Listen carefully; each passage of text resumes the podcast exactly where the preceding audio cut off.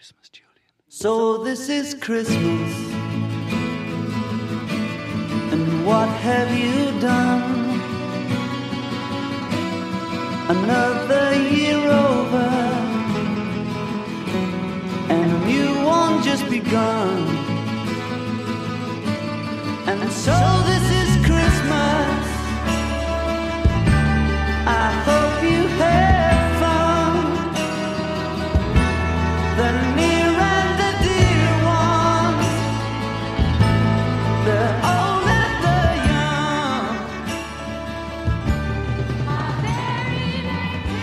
Ja, mit diesem Song möchte ich gern die letzte Episode des Travelholics Podcast für 2020 einläuten. Eine Jahresendepisode, die etwas anders ist als die übrigen. Wenn ich mich zurückerinnere, im letzten Jahr saß ich gemeinsam mit Thomas Bösel in Hamburg unterm Tannenbaum. Wir haben auf das Jahr 2019 zurückgeblickt und waren voller Euphorie und spannender Projekte für das Jahr 2020. Alles ist ein bisschen anders gekommen, aber ich möchte es nicht so machen wie viele meiner Kollegen aktuell und einen Jahresrückblick starten, sondern ich möchte einfach Danke sagen. Danke sagen an die Zuhörer, die Freunde, an die Leute, die den Podcast weiterempfohlen haben, an viele neue Menschen, die ich kennengelernt habe. Alle Gespräche haben hoffentlich nicht nur mich beflügelt und bereichert, sondern auch viele Zuhörer. Danke dafür. Danke fürs Zuhören auch im nächsten Jahr. Es wird ein neues Format geben. Wir starten, starten bereits am 5. Januar mit einem neuen Format und natürlich wird es auch die klassischen Formate Close-Up und Digitalk weitergeben. Da freue ich mich drauf. Ich habe die ersten Gesprächspartner bereits eingeladen und terminiert.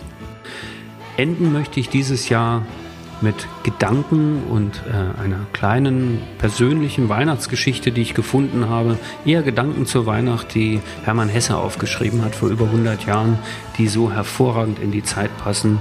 Ich wünsche allen frohe Festtage, einen guten Start in ein hoffentlich besseres, gutes neues Jahr 2021. Gesund bleiben, entspannen und mit Elan nach vorn schauen. Danke, mein Name ist Roman Borch und das ist die Geschichte. Über Weihnachten. Im Leben des Durchschnittsmenschen unserer Zeit ist das Begehen der paar allgemein gefeierten hohen Festtage eigentlich das einzige Zugeständnis ans Ideale. Er begeht die Neujahrsfeier mit einem Kopfschütteln oder einem sentimentalen Seufzer über die Vergänglichkeit des Lebens, die schnelle Flucht der Zeit. Er feiert Ostern und Pfingsten als Feste des Frühlings und des Neuwerdens, aller Seelen mit einem Gräberbesuch. Und Weihnachten feiert er, indem er sich einen oder ein paar Ruhetage gönnt, der Frau ein neues Kleid und den Kindern ein paar Spielsachen schenkt. Mancher hat auch eine vorübergehende resignierte Freude am Jubel der Kleinen. Er betrachtet den glänzenden Christbaum mit halb wehmütiger Erinnerung an die eigene Kinderzeit und denkt beim Anblick seiner beschenkten und fröhlichen Kinder, ja, freut euch nur und nur genießt es, bald genug wird das Leben euch die Freude und die Unschuld nehmen. Er fragt nicht, ja, warum denn eigentlich? Warum scheint es mir selbstverständlich, dass das Leben eine böse Macht ist, die aus dem Kinderlande in Schuld, Enttäuschung und ungeliebte Arbeit führt. Warum soll Freude und Unschuld diesem Leben notwendig zum Opfer fallen? An dem Tage aber, wo er wirklich so fragt, hat er aufgehört, ein Durchschnittsmensch zu sein und er hat den ersten Schritt zu einem neuen Leben getan.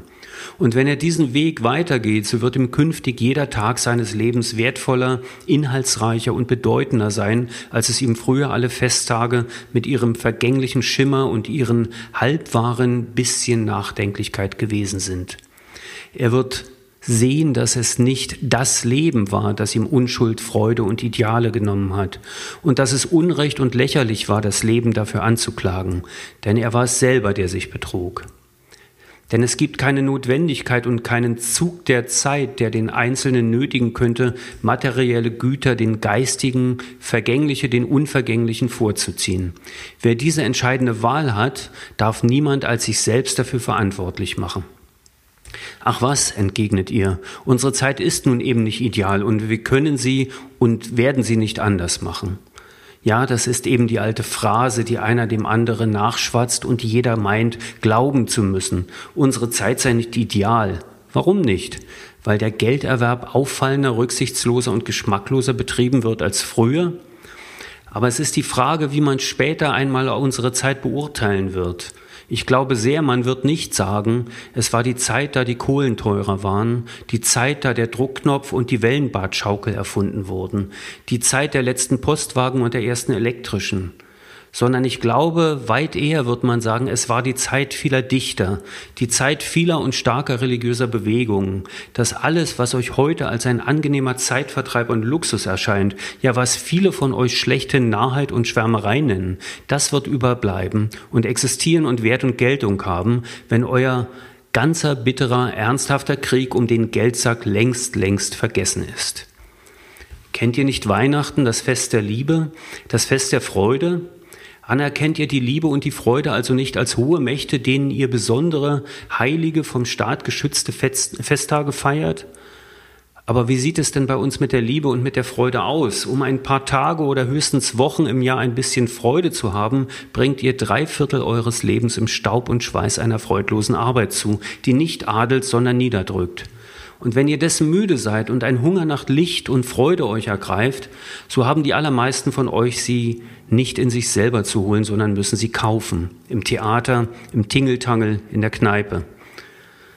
Und wie steht es mit der Liebe? Der Mann, der zehn bis zwölf Stunden für den Gelderwerb, zwei bis vier für Kneipe und anderes Vergnügen opfert, hat für Frau und Kinder, Brüder und Schwestern nur Augenblicke übrig. Es ist ein merkwürdiges, doch einfaches Geheimnis der Lebensweisheit aller Zeiten, dass jede kleinste und selbstlose Hingabe, jede Teilnahme, jede Liebe uns reicher macht, während jede Bemühung um Besitz und Macht uns Kräfte raubt und ärmer werden lässt.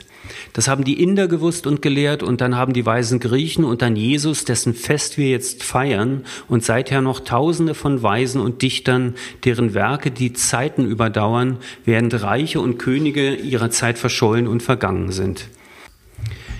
Ihr mögt es mit Jesus halten oder mit Plato, mit Schiller oder mit Spinoza. Überall ist das die letzte Weisheit, das weder Macht noch Besitz noch Erkenntnis selig macht, sondern allein die Liebe.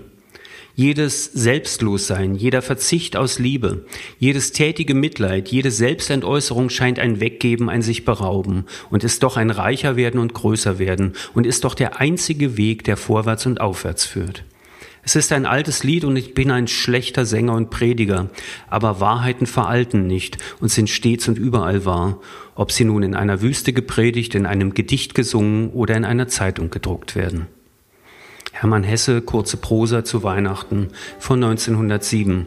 Mit diesen Worten und noch etwas Musik schicke ich allen die Feiertage. Danke nochmal fürs Zuhören. Bis bald im nächsten Jahr. Gesund bleiben.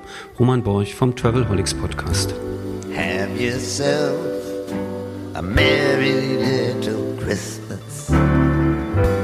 Let your heart be light. Next year. All our troubles will be out of sight.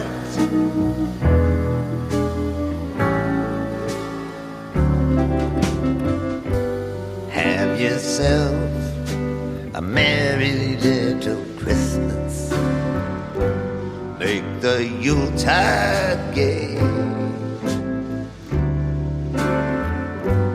Next year, all our troubles will be miles away.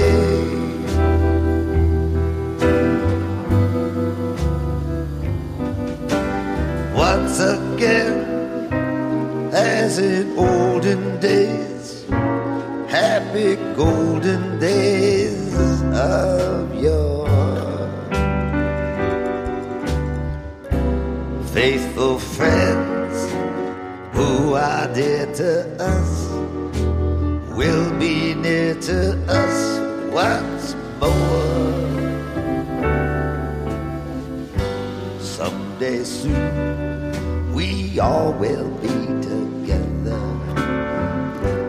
if the fates allow. Until then, we'll have to through somehow.